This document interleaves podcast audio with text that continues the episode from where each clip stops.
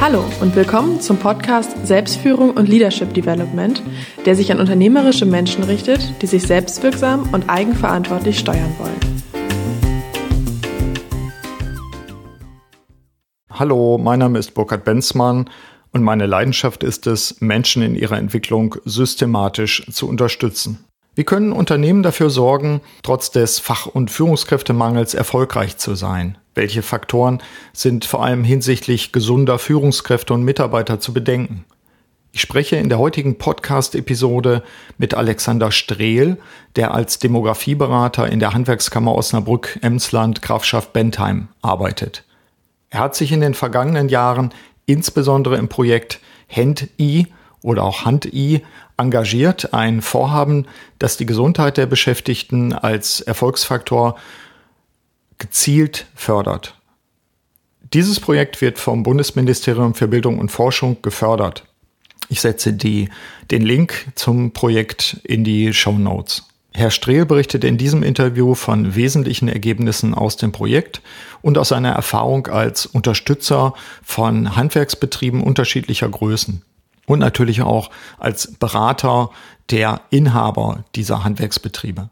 Viele seiner Erfahrungen und Tipps, das wird im Gespräch deutlich, sind auch auf Industriebetriebe, öffentliche Institutionen und andere Organisationen durchaus übertragbar.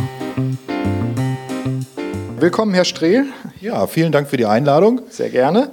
Vielleicht kurze Vorrede. Der Kongress steht im September vor der Tür, wie jedes Jahr. Der Leadership Development Kongress, kurz LDC, in diesem Jahr am 24.09.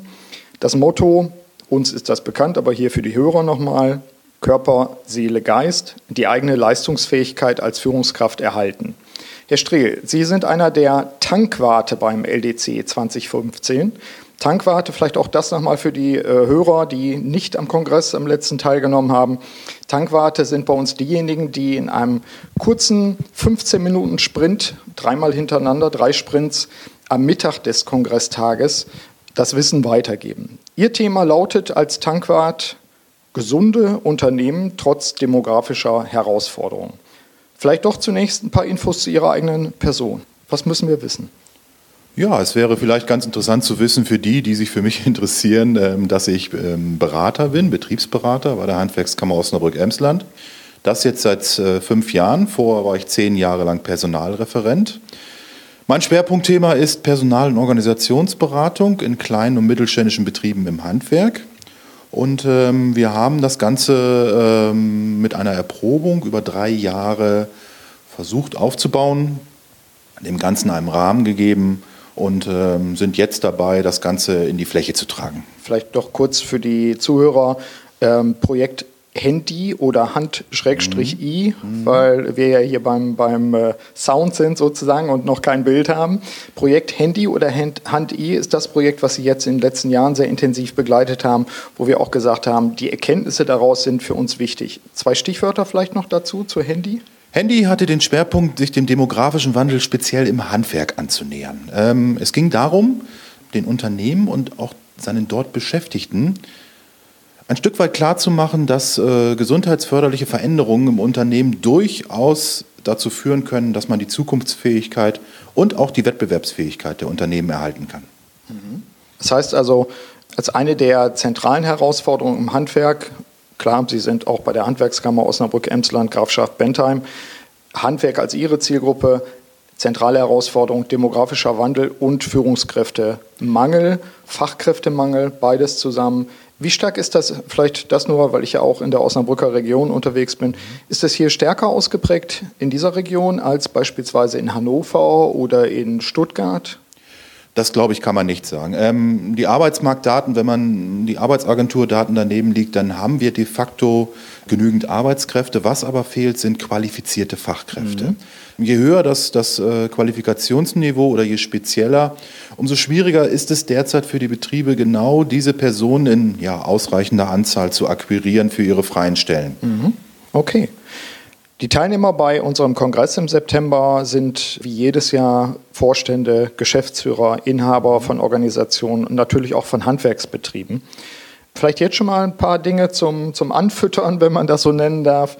Wie lauten die Kernbotschaften, die Sie im September weitergeben werden? Sie müssen sich natürlich nicht auf alles festlegen. Wenn Sie zwischendurch sagen, es gibt aktuelle Entwicklungen, dann können Sie es natürlich korrigieren oder ergänzen oder wie auch immer. Mhm. Was sind ähm, vielleicht drei, vier Kernbotschaften, die Sie den Führungskräften der ersten, zweiten Ebene, den Inhabern auch von Handwerksbetrieben im September mitgeben werden? Also ganz wichtig ist mir an der Stelle, ähm, dass man den Betrieben verdeutlicht, ohne erhobenen Zeigefinger, dass man den Wandel auch als Chance begreifen kann.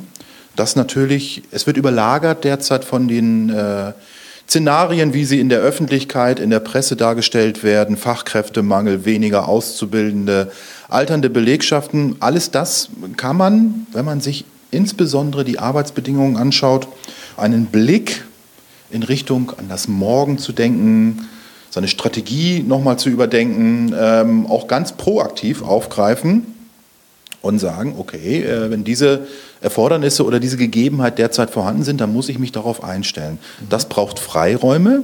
Mhm. Diese Freiräume möchten wir schaffen in den Unternehmen. Gerade in kleinen Unternehmen äh, ist es wichtig, dass der Chef ja, unseres Erachtens sich nicht alleine mhm. Gedanken macht, sondern dass er auch den Input seiner Mitarbeiterinnen und Mitarbeiter auf der ja, zweiten Ebene, mhm. wie Sie es gerade angesprochen haben, mhm. auch nutzt. Und dem haben, das haben wir in den letzten Jahren auch als sehr zielführend und als ist von den Unternehmen auch als sehr erfolgreich bewertet worden, dass wir genau diesen Weg gegangen sind. Mhm. Das heißt also, eine Botschaft wird sein, Mitarbeiter beteiligen unbedingt bei der Ideenfindung, auch natürlich bei der Ideenumsetzung. Welche weiteren Botschaften werden Sie im September uns mitteilen? Dass man Betroffene unbedingt zu Beteiligten macht. Mhm. Ähm, Probleme aus Sicht eines Geschäftsführers der Führungsebene mögen im Einzelfall dramatisch, unlösbar, lösbar, ja, in weiter Ferne. Jeder hat eine individuelle Einschätzung zu sein. Ähm, mhm. Die Spiegelung, man sagt, wie sehen das die Betroffenen, die diese mhm. Probleme tagtäglich ja, auch mit berühren oder mit involviert sind, führt dazu, dass man sehr schnell auch dazu kommt, Ideen zu, oder Lösungswege zu priorisieren, mhm. zu sagen, nein, das scheint jetzt hier wirklich wichtig zu sein und äh, damit auch ein Gefühl zu haben auf beider Seiten, mhm. also nicht nur auf Seiten der Führungsebene, sondern auch auf Seiten der Beschäftigten, das geht jetzt irgendwo in eine gemeinsame Richtung. Okay, das wäre also einer auch der Aspekte, wenn wir sagen, es geht darum, die Leistungsfähigkeit von Führungskräften, aber natürlich auch von Mitarbeitern mhm. zu erhalten. Wenn Ihr Beitrag ja heißt, gesunde Unternehmen trotz demografischer mhm. Herausforderungen, was macht dann die Unternehmen gesund oder was erhält sie gesund? Was sind da Ihre Botschaften? Also es erhält sie meines Erachtens insbesondere gesund, wenn Sie sich äh, Gedanken darüber machen, wie sehen meine körperlichen und seelischen Belastungen mhm. äh, in der Mitarbeiterschaft aus und sind für diese körperlichen und seelischen Belastungen möglicherweise die Arbeitsbedingungen mitverantwortlich mhm. und habe ich als Unternehmen eine Chance, darauf unmittelbar Einfluss zu nehmen. Mhm. Würde heißen, man müsste eine Art regelmäßige Anamnese, Untersuchung, Überprüfung der Bedingungen machen, mhm. müsste die Mitarbeiter daran beteiligen, ich sage mal im Sinne von Projektgruppen oder ähnliches, äh, so etwas? Wir denken an Steuerungskreise, Qualitätszirkel. Das sind mhm. Elemente, die wir in den Betrieben etabliert haben mhm. und die sich bewährt haben. Ja. Weil äh, da Probleme im täglichen Alltag ganz konkret besprochen werden konnten. Als Beispiel, dass beklagt wurde in einem Maler- und Lackiererunternehmen, dass man ähm, ja, mit, mit bestimmten Leiterelementen schwer an bestimmte Elemente im Außenbereich kommt. Ja. So, das führte dazu, dass der Unternehmer das erkannt hat und gesagt hat, okay, wir schaffen für diese doch häufigen schwierigen äh, Bedingungen, um irgendwo mhm. an ein Objekt zu kommen, einen Hubwagen an. Ja. Äh, und das haben die Mitarbeiter uneingeschränkt begrüßt. Mhm. Das war genau das, was, was ihnen die Arbeit erleichtert ja. und hilft, körperliche Belastung zu vermeiden. Okay. Wenn ich jetzt Unternehmer bin, wenn ich jetzt einen Handwerksbetrieb habe, ich kann das einigermaßen nachvollziehen, weil ich selber Handwerkersohn bin und mich noch erinnere an den Betrieb meines Vaters. Wie muss ich mir die Einbeziehung des Unternehmers vorstellen, des Inhabers vorstellen? Ist der Steuerkreis sozusagen, steuere ich da mit oder, oder gucke ich mir an, was da zwischendurch rauskommt? Wie beteilige ich mich da? Wie beteiligen Sie mich, wenn Sie sagen, wir brauchen solche Projekte, wir laden dazu ein, wir sorgen letztlich auch durch diese Projekte auch dafür, dass wir gesunde Betriebe bekommen und erhalten? Der Weg ist ganz einfach. Er führt von oben nach unten zu den Mitarbeitern. Mhm. Der Dreh- und Angelpunkt oder der erste Schritt auf dem Weg zu einem Steuerungskreis ist die Einbindung des Unternehmers. Mhm. In einem Vier-Augen-Gespräch Meinetwegen unter Beteiligung der Familie. Es sind teilweise sehr familiäre Strukturen, Ja. die wir haben. Teilweise schon unter Beteiligung eines, eines verantwortlichen Mitarbeiters oder einer verantwortlichen Mitarbeiterin. Und mit diesem Unternehmer werden diese, diese Wege, diese Strukturen erstmal besprochen. Und im Regelfall, wenn man mit ihm darüber spricht, hört man sehr oft heraus, dass das eigentlich schon gang und gäbe ist in den Unternehmen, dass gesprochen wird. Nach Feierabend oder am Ende einer Woche äh, oder zwischendurch im Büro, dass aber dafür die geordneten Strukturen fehlen. Ja. Und das letztendlich, das letzte Mosaiksteinchen von unserer Arbeit ist, das in einen ähm, ja, strukturierten, regelmäßigen Gang zu bringen. Okay, das heißt also, Sie versorgen mich, wenn ich Unternehmer bin, in der Struktur. Sie sagen, das hat sich bewährt, das sind Aspekte, die beteiligt werden müssen. Wenn ich das richtig mitbekommen habe, Sie beteiligen ja zum Beispiel auch die äh, Vertreter der Krankenkassen. Das Wissen, das Know-how auch aus diesem Segment. Sie können das einbeziehen, Sie können das abrufen, immer dann, wenn Sie es brauchen sozusagen. Und Sie haben auch, ich denke, von der Handwerkskammer aus eine gewisse Kompetenz einfach auch. Sie kennen das Handwerk, Sie leben das Handwerk. Das heißt, da könnte ich den Nutzen ziehen als äh, Inhaber eines kleinen, mittleren, großen Handwerksbetriebs. Ganz genau. Wir sehen uns eher, oder ich sehe mich, definiere mich als Lotse. Ähm, ich begleite das Unternehmen eine Zeit lang, ähm, dass es für sich passende Strukturen findet. Ja. Die müssen nicht gleich sein. Das Ja. darf äh, individuell sein, betriebsindividuell. Das würde ich auch, egal welche Größe ein Unternehmen hat, jedem Unternehmen mit auf den Weg können. Es muss zu dem Unternehmen passen, Ja. nicht zu mir. Ja. Ich bin der Berater.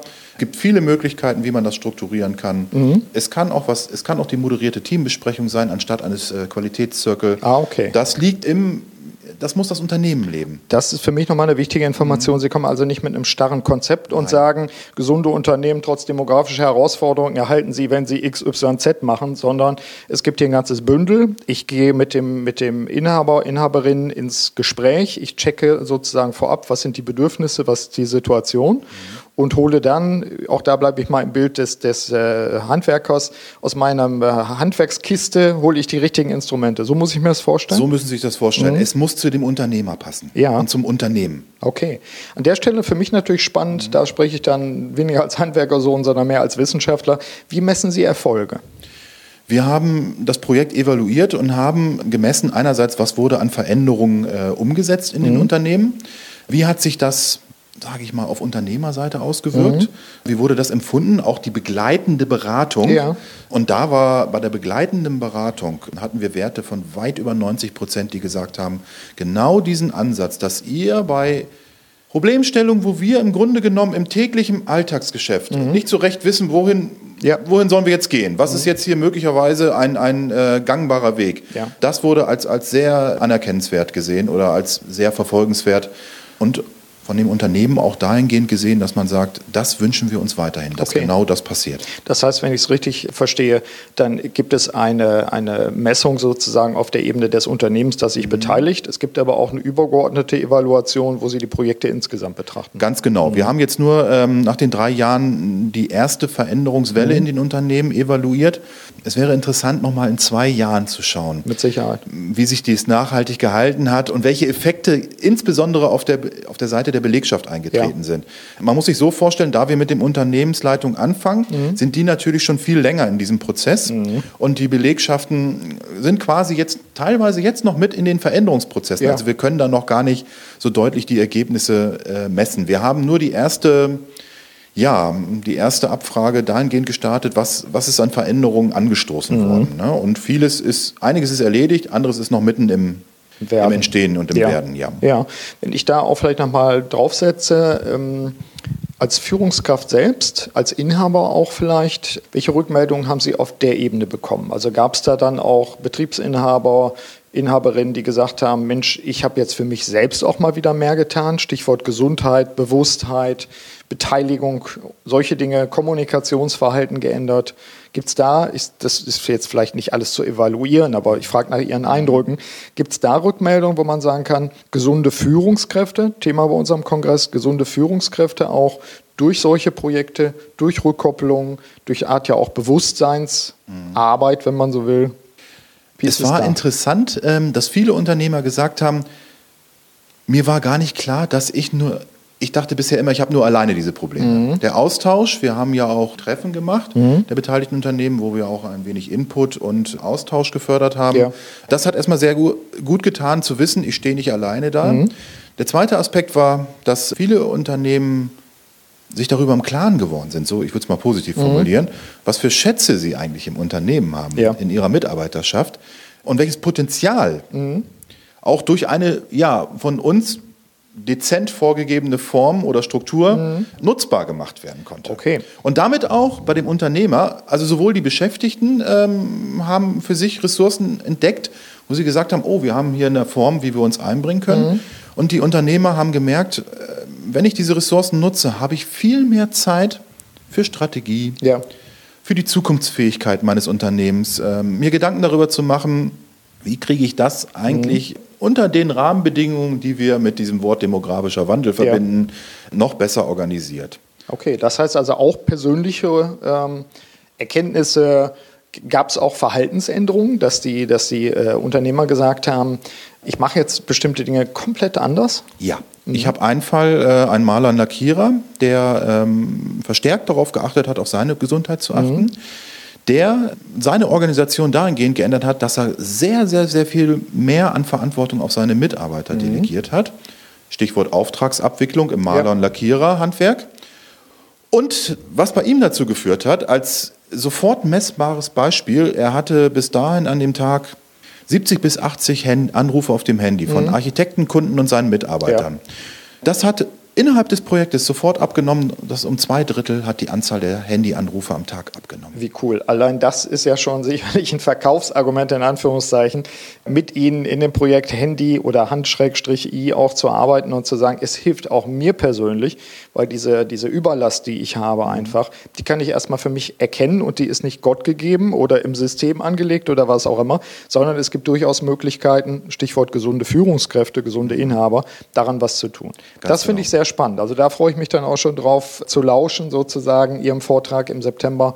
Gerade diese Fallbeispiele sind es, glaube ich, die den Teilnehmern oder eben auch den Hörern jetzt auch Mut machen können, dass man sagt, Moment, du kannst auch selber etwas tun. Mhm. Du musst natürlich systematisch vorgehen. Das ist ja meine Rede auch immer im Kontext von Selbstführung. Du musst selber dich analysieren. Du musst für dich selbst auch die Erkenntnis treffen, an welchen Stellen stelle ich mir vielleicht selber ein Bein. Mhm. Freut mich, das zu hören. Also, dass es da auch Spontaneffekte gab oder, oder, sich, oder Entwicklungen gab letztlich, die Sie feststellen konnten. Vielleicht noch ergänzend dazu, mhm. diesen Unternehmer werden wir auch im Blick behalten. Mhm. Da würde ich mir vorstellen, da in diesem Unternehmen, weil der wirklich sehr, sehr lange überlegt hat mhm. und eine sehr mutige, strategische, mhm. unternehmerische Entscheidung getroffen ja. hat, das so zu organisieren, die ähm, mir auch Respekt abgenötigt hat, weil ja. ich als Berater da hat er mich überholt. Ja. Sage ich mal ganz ehrlich. Da hat, ja. er, hat, er, hat er richtig Gas gegeben. Cool. Und ähm, hat also wirklich eine äh, ne, ne sehr äh, stringente Entscheidung mhm. getroffen. Und wenn man da in zwei Jahren nochmal messen würde, ja über eine Mitarbeiterbefragung, um ja. zu gucken, was hat es denn da gebracht ähm, und was hat es auch für, seine, ja. für sein Empfinden äh, auch irgendwo gebracht. Das wäre schon wirklich sehr interessant. In, der, in seinem Gewerk ist man auch von der Fachpresse auf ihn aufmerksam okay. geworden. Über ihn wurde berichtet in einer Fachzeitschrift fürs Malerhandwerk mhm. zum Stichwort gesunde Unternehmensstrukturen. Also, also auch die Fachverbände nähern ja. sich diesem Thema, rufen bei uns an mhm. äh, und suchen nach Beispielen aus ja. der Praxis, wie kann denn ein Unternehmen unter diesen Rahmenbedingungen, mhm. äh, die derzeit gegeben sind, ja. und da geht es nicht um die, welche Farbe wird gewählt oder gibt es andere Pinsel Klar. oder sonstiges, äh, was, was gewerksspezifisch ja. ist, sondern welche Rahmenbedingungen kann das Unternehmen herstellen, um dennoch gut strukturiert, zukunftsfähig mhm. und eine gute Arbeit abzuliefern. Und wir sehen, denke ich, an diesem Beispiel auch, dass natürlich auch immer den, auf den Unternehmer und die Führungskraft als Vorbild ankommt. Ja. Wenn die vorangeht, wenn man sagt, in Anführungszeichen, der Alte kapiert's mhm. und der macht uns nicht mehr verrückt und macht sich selber damit verrückt, sondern er vertraut auch uns, mhm. den Mitarbeitern, den Gesellen, den Unterstützern, wie auch immer, dann denke ich, ist das auch ein Hinweis darauf, wir dürfen uns als Führungskräfte auch nicht im Weg stehen, sondern wir müssen uns auch die Hilfe, die Unterstützung holen, auch von außen, aber natürlich auch von innen, die wir brauchen. Vorbildfunktion. Vorbildfunktion, das ja. brauchen wir auf jeden Fall. Ja. Wir haben eine spezielle Problematik im Handwerk, die ich jetzt in den letzten halben Jahr verstärkt festgestellt mhm. habe. Wir haben sehr viele Mitarbeiterinnen und Mitarbeiter in der mittleren Führungsebene, die im Unternehmen vor 20, 15 Jahren mal als Auszubildende angefangen Ja. haben, die sich spezialisiert haben, weitergebildet haben, weiterqualifiziert haben und die auf einmal Führungskraft jetzt Mhm. sind. Und mit dieser Rolle im Handwerk, das Unternehmen ist mitgewachsen, Ja. zum Teil ein wenig überfordert sind. Ja.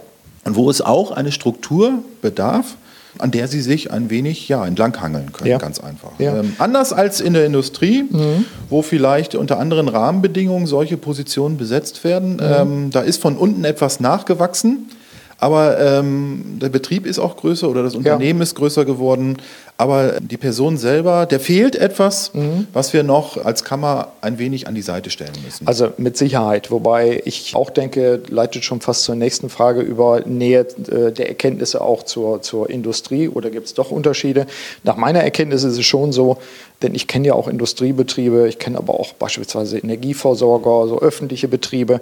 Ich glaube, dieses Problem oder sagen wir lieber die Herausforderung, die diejenigen, die mitgewachsen sind und die aus vielleicht äh, ganz anderen Funktionen heraus jetzt in, in Führungspositionen gekommen sind, die gibt es sehr wohl, auch, auch in Industriebetrieben. Von daher fände ich es auch da spannend zu sagen, welche Weiterbildungsangebote muss es da eigentlich geben? Muss das zum Beispiel die Kammer selber machen, wie es ja auch die Industrie- und Handelskammer zum Teil macht? Oder, da sehe ich dann natürlich uns als Akademie auch immer ein bisschen, wir sind ja mehr spezialisiert auf die Führungskräfte der ersten und zweiten Ebene, aber es gibt ja Anbieter, einfach auch Kollegen, die dann sagen, wir sind offen für Kooperationen und wir sind einfach die Spezialisten sozusagen für die Inhalte. Die Kammer und die Kammern, muss man ja sagen, sowohl Handwerkskammer als auch IHK, sind natürlich die Spezialisten auch für den Kontakt zu den Gruppen. Sie wissen, welche Bedürfnisse da sind dabei. Also insofern, ich, ich wage die Vermutung, das gilt auch für viele ähm, Industriebetriebe, dass dort eine Qualifikationsdelle noch ist, dass die Leute sehr motiviert sind, aber teilweise überfordert sind, vielleicht manchmal auch sogar Sorge haben, sich zu blamieren. Das sind Ängste. Ja. Also wir reden dann hier über ja teilweise psychologische Komponenten. Mhm.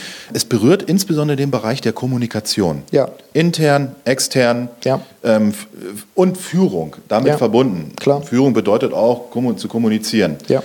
Und es ist ein Ressourcenproblem teilweise Mhm. auch. Ähm, wenn man ein größeres Unternehmen hat in der Industrie, wo es vielleicht ein Human Resource Management gibt, Ja. die sich das auch vielleicht intern über Schulungen annehmen können, ist das sicherlich einfacher.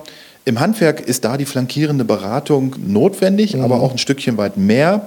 Und an der Stelle überlegen wir gerade ähm, sehr intensiv, was können wir da für ein passgenaues Angebot schneidern, was den Betrieben hilft. Ja. Ich näher, versuche mich dem erstmal über Workshops anzunähern, Mhm. indem ich mit der zweiten Führungsebene in Kontakt komme, Ja. Erfahrungen sammle, selber als Berater. Was Ja. braucht es da eigentlich? Ja. Um dann vielleicht auch das Ganze über unsere Gremien in die Fläche äh, zu streuen und zu sagen, also die Bedürfnislage im Handwerk sieht folgendermaßen Ja. aus. Scheint- Im Moment ist das Ja. Problem identifiziert.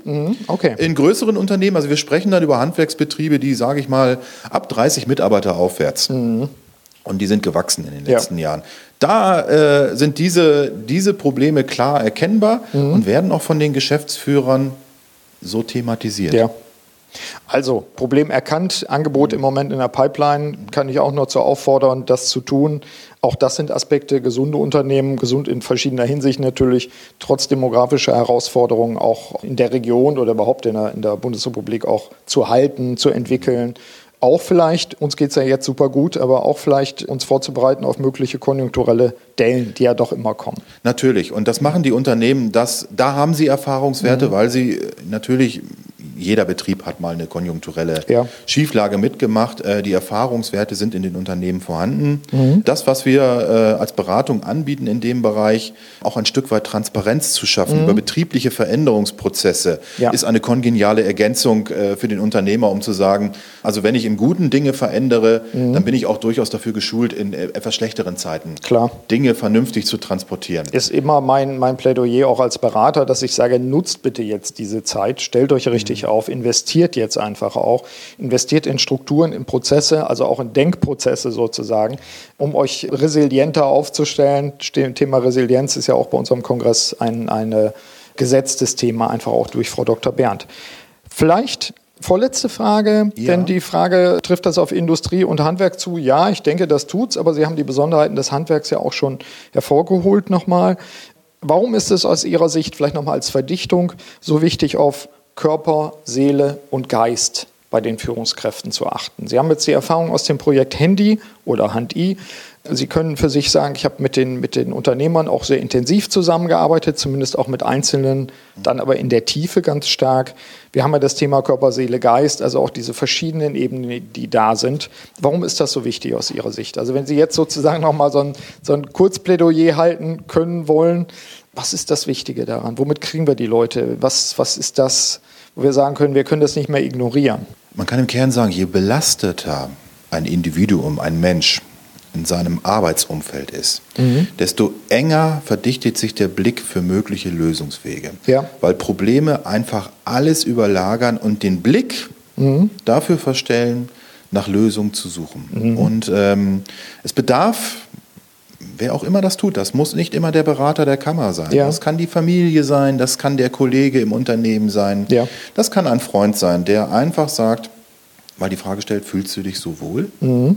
In der Situation, wie du sie jetzt vorfindest? Ja. Das beantworten sich die meisten Unternehmer mit Nein. Diese Antworten habe mhm. ich auch sehr oft bekommen. Finden Sie den Zustand, so wie er jetzt ist, gut? Mhm. Nein. Und dann muss man hingehen, das nennt sich dann so ein bisschen, ja, das ist die lösungsorientierte Beratung, die wir mhm. da auch als Hilfsmittel verwenden. Mhm. Wie sollte es denn aussehen, Ihrer Meinung nach, wenn es ja. äh, ja, optimal wäre? Ja. Und damit mhm. sind dann die ersten Wege eigentlich schon gemacht aus diesem Tal heraus. Aber es braucht manchmal den Blick von außen, mhm. die Hilfe von außen oder dass intern jemand so ja. etwas anstößt.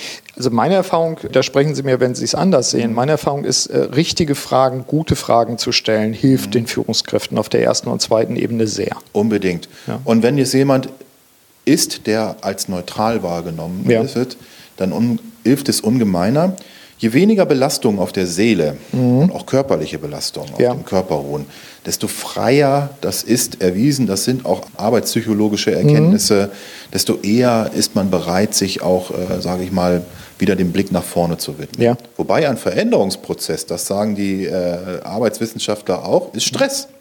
Ja. Und nur durch Stress, das musste ich lernen im Rahmen mhm. dieses Projekts, durch, durch mentalen Stress, durch ja, ähm, durch auch einen ja, veränderungsbedingten Stress mhm. entstehen Innovationen. Ja, wobei das natürlich auch wieder ein spannender Hinweis ist, auch den Stress richtig anzuschauen. Mhm. Ich habe viele Menschen in meinen über 25 Jahren Berater-Dasein und Coach-Dasein erlebt, die, wenn man mit ihnen gemeinsam das richtige Level von Stress mal definiert hat und gesagt hat, wann fühlen sie sich wohl, dass die meisten wie so Sportler waren, die in einem guten Training waren, die sich nicht immer in dem Bereich, äh, wo sie im Eimer waren und erschöpft waren, befunden haben, aber doch immer mal so an den Rand gegangen sind, zu sagen, jetzt komme ich aus meiner Komfortzone raus, aber nicht in die Panikzone gehen, mhm. nicht in die Zone der Selbstzerstörung gehen, nicht das, was ich immer sage, die 50-jährigen Manager, die meinen, sie müssten jetzt unbedingt noch Marathon laufen und sich ihre Knie kaputt machen, mhm. als ein Beispiel. Also das Problem, sich selbst zu überfordern, auch in den Freizeit Freizeitbereich dann übertragen. Das kann es ja nicht sein. Nein, und ich denke, dass, da sind Industrie und Handwerk gleich äh, vergleichbar, ja. dass ähm, jeder, der in verantwortlicher Position in einem Unternehmen tätig ist, ähm, eine gewisse, äh, gewisse Schutzmechanismen entwickelt. Ja um nicht in diese Panikzone, schöner ja. Begriff, ja. den merke ich mir, ähm, zu verfallen, sondern zu sagen, halt stopp. Ja. Es, das ist jetzt zwar nötig, aber ich muss mich nicht kaputt machen. Das ist jetzt absolut nicht notwendig. Oder ich hole mir auch mal Hilfe. Genau. Da vielleicht nochmal ein, ein kurzer Griff zurück im Sinne von, warum Körper, Seele, Geist wichtig. Ich habe es gerade auch so äh, gehört, Zukunftsbilder auch mit den Unternehmern zu entwickeln und zu sagen, wenn das für sie ein Zustand ist, den sie nicht haben wollen und nicht mhm. verlängern dürfen, weil sie daran auch von ihren Ressourcen her sozusagen immer mehr auf den Knien sind dann, mhm. Zukunftsbilder entwickeln, scheint mir ein ganz wichtiger Part zu sein. Auf jeden Fall. Im Sinne von herausfordernde Visionen oder Zukunftsbilder, aber auch Sachen, die man noch leisten kann. Ja. Beides. Es muss sozusagen uns reizen. Ne? Ich habe gesagt, habe diese drei Zonen im Sinne von, das eine ist die Komfortzone, naja, ich, äh, fühle ich mich wohl, das ist okay brauchen wir auch ab und zu, um wieder aufzutanken. Das zweite wäre die Lernzone. Da sind wir schon so unter Stress, wo wir sagen, das ist noch Eustress, das ist noch mhm. guter Stress. Aber die Panikzone, das wäre Distress, wo ich sage, da kann man vielleicht mal reingucken, mal reingehen. Man muss aber unbedingt wieder zurückgehen. Mhm. Was mir hilft, deckt sich das mit Ihren Erwartungen. Was mir hilft in der Beratung auch, ist mit, mit äh, Vorständen, mit Geschäftsführern, mit Prokuristen zu arbeiten und zu sagen, was ist Ihr Zielbild? Ja. Unbedingt. Ja. Ohne Vision bin ich der Auffassung, kommt man nicht vernünftig in einen Veränderungsprozess. Ja. Weil ansonsten geht, führt es schnell dazu, dass man in fünf verschiedene Richtungen anfängt zu laufen ohne zu wissen, wo man eigentlich ankommen Genau. möchte. Flucht in den Fleiß. Flucht in den Fleiß. Man meint, man, man praktiziert dann einen Aktionismus, Ja. um damit etwas zu kompensieren oder zu sagen, wir tun ja was. Ja. Aber die Frage, die ich immer stelle, Ja. Manchmal ist weniger mehr. Ja. Das Richtige zu tun, das dann aber stringent Ja. und dem Ganzen, das sagen wir ja auch, es kann meinetwegen auch 10, 15 Veränderungsnotwendigkeiten geben in einem Unternehmen, aber wir fangen mit einer an Mhm. Ja. und die machen wir erstmal fertig. Auch unter dem Aspekt der Nachhaltigkeit. ja. Auch unter dem Aspekt, unbedingt. Mhm. Und immer wieder ähm, muss ich den Inhabern und auch der mittleren Führungsebene mit an die Hand geben, schauen Sie mal, Sie setzen sich jetzt schon vielleicht seit fünf, sechs, sieben, acht Wochen damit auseinander. Mhm. Wissen Ihre Mitarbeiter von diesen Veränderungsüberlegungen? Das beantworten die meisten mit Nein. Mhm. Ja. Dann brauchen die aber auch Zeit, Ja. sich damit zu identifizieren. Und die Zeit müssen sie ihnen geben. Ja. Das sind oft dankbare Hinweise, Ja. die auch angenommen werden. Das spüren wir ganz deutlich. Je weniger wir mit der, mit, mit der sage ich mal, Mentalität äh, an die Betriebe herantreten, wir sagen euch jetzt mal, wie es geht, sondern ganz umgekehrt, ihr sagt uns, welche Vision ihr habt und wir helfen euch, diesen Weg zu beschreiten. Genau. Ich denke, wir hatten es eben gesagt, gerade dieser Aspekt klug zu fragen, das kann man ja auch lernen. Das heißt aber auch Einfühlungsvermögen zu haben. Aber auch manchmal dem, dem Kunden sozusagen auf die Füße zu treten und zu sagen, diese Antwort überzeugt mich jetzt noch nicht. Können wir da noch mal in eine zweite Runde gehen? Da muss man natürlich auch das Standing haben, aber ich glaube, das ist auch Teil des Erfolgs von Das ist Teil des Projekten. Erfolgs und man muss ein Schweigen auch mal aushalten, wenn ich sage, was lösen diese Ergebnisse jetzt in Ihnen aus? Mhm. Ja.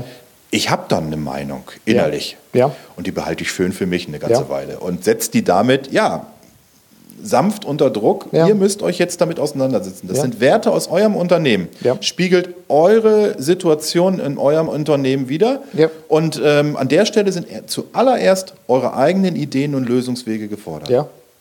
Wenn wir zur Abrundung, auch mit dem Blick sicherlich auf, die, auf den Kongress, aber auch, ich sag mal, mit dem Blick auf den Alltag von vielen Führungskräften in Organisationen, mit denen wir zu tun haben, wenn dir zum Schluss nochmal auf zwei oder drei handfeste Tipps kommen können. Also handfest, klar, Handwerk natürlich auch. Wie können sich Führungskräfte fit machen? Wie können sich Führungskräfte fit halten, um das, was an anstehenden Veränderungen kommt, und es wird, davon können wir mal ausgehen, ja nicht weniger werden, um sich richtig aufzustellen, um sich fit zu machen. Worauf sollte ich achten, wenn ich jetzt Ihnen gegenüber säße als Unternehmer? Natürlich bin ich auch Unternehmer mit meiner Akademie. Äh, worauf sollte ich insbesondere auch bei mir achten, damit ich gesund bleibe? Ich würde als allererstes eine Selbstreflexion anführen, also auch eine, ja, man nennt es immer die intrinsische Motivation, also eine aus sich selbst heraus kommende Motivation, ähm, seine eigenen ähm, ja, Stressfaktoren, belastenden Faktoren im Blick zu behalten. Ja, Das zweite wäre, dass man die eigene Arbeitsorganisation im Fokus behält. Dass man sagt, was ist leistbar und was ist eigentlich nicht mehr leistbar. Ja.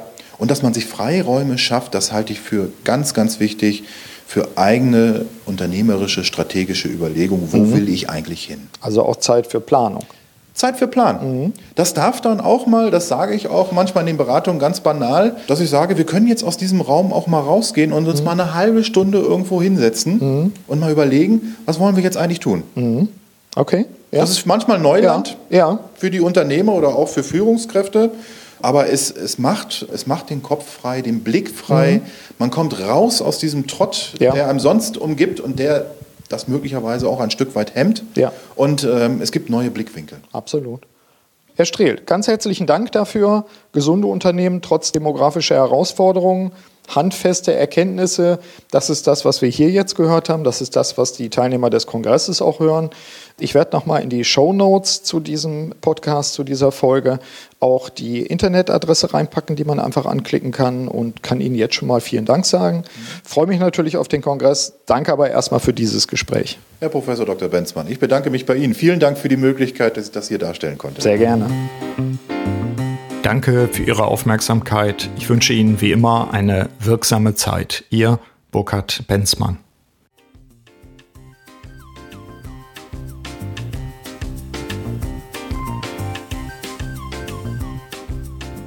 Sie hörten den Podcast Selbstführung und Leadership Development der LD 21 Academy GmbH.